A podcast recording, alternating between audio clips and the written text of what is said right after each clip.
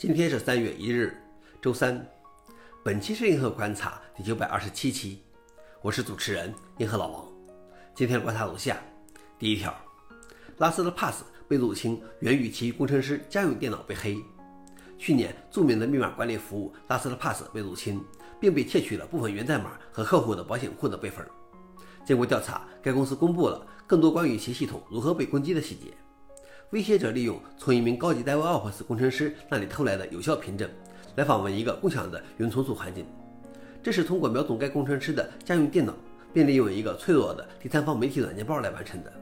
威胁者能够在员工用 MFA 认证后，捕捉到员工输入的主密码，并获得该工程师的拉斯特帕斯公司保险库的访问权。消息来源：DevClass。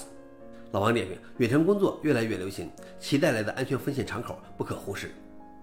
第二条是 Gmail 客户端加密现在公开可用。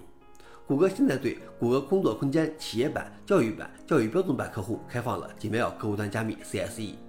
一旦启用 Gmail CSE，确保作为电子邮件正文和附件，包括内联图像的一部分，发送的任何敏感数据在到达谷歌的服务器之前将是不可读和加密的。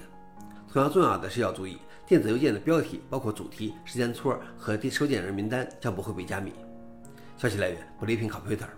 老王点评：其实类似的技术如 PGP 早就有了，只是一直难以推广开来。最后一条是 OpenAI 现在与其承诺背道而驰。OpenAI 成立于2015年，原本是一家非盈利性研究机构。在其成立声明中，该公司宣布其研究承诺以最有可能造福全人类的方式推进数字智能，不受产生经济回报的限制。OpenAI 鼓励所有研究人员分享论文、博文或代码。我们的专利如果有的话，将与世界共享。在八年后的今天，我们面对的是一家既不透明，也不以积极的人类影响力为动力的公司。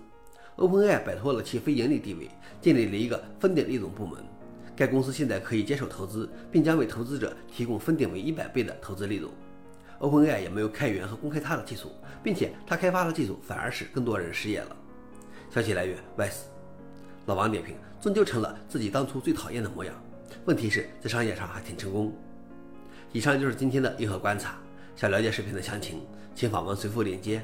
谢谢大家，我们明天见。